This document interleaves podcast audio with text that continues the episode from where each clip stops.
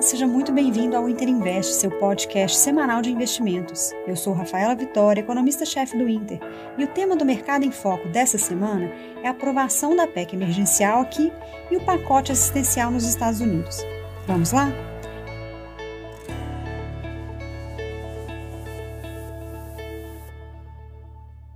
A semana foi marcada por bastante volatilidade, tanto pelos movimentos no mercado internacional quanto pelas notícias locais.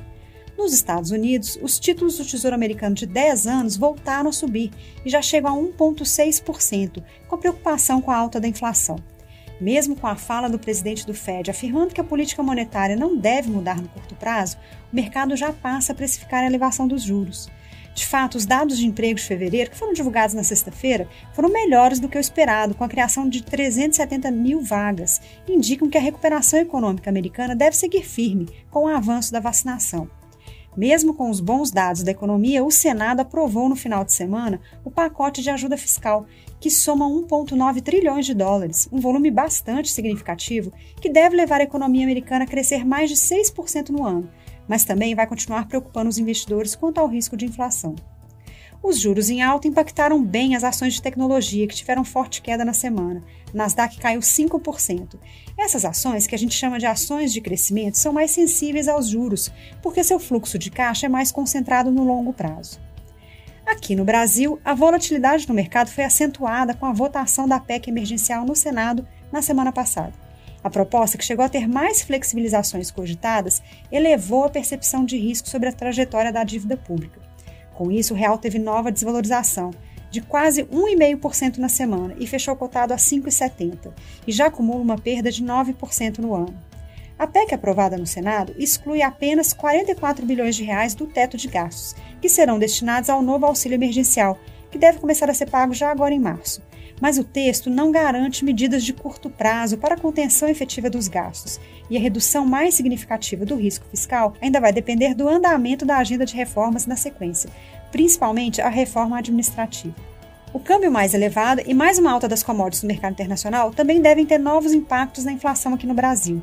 As taxas de juros de curto prazo continuam subindo e o mercado já precifica uma alta de 50 basis points na próxima reunião do cupom em março, ou seja, a Selic deve ir de 2 para 2,5%. Na agenda da semana, teremos a divulgação do IPCA de fevereiro e esperamos uma elevação da inflação para 0,65% no mês. A expectativa de IPCA para o ano, pela pesquisa Focus do Banco Central, já chega a quase 4%, acima da meta que é de 3,75% para o ano. Também serão divulgados os dados do varejo de serviços referentes a janeiro. Para o varejo, esperamos uma expansão, assim como vimos na indústria, que cresceu 2% em relação ao mesmo mês no ano passado mas para o setor de serviços a recuperação segue mais lenta e deve continuar apresentando um resultado inferior. Esperamos uma queda de 4% em relação a janeiro de 2020. Outro destaque preocupante no cenário é o avanço da segunda onda da pandemia no Brasil e novos registros recordes de casos e fatalidades. Com essa deterioração, vários estados voltaram a implementar restrições à mobilidade, o que deve também afetar a economia no mês de março. A boa notícia da semana foi o anúncio do governo de aquisição de novas vacinas, que devem chegar em maio e junho, reforçando a campanha de vacinação, que já ultrapassa 10 milhões de doses aplicadas no país.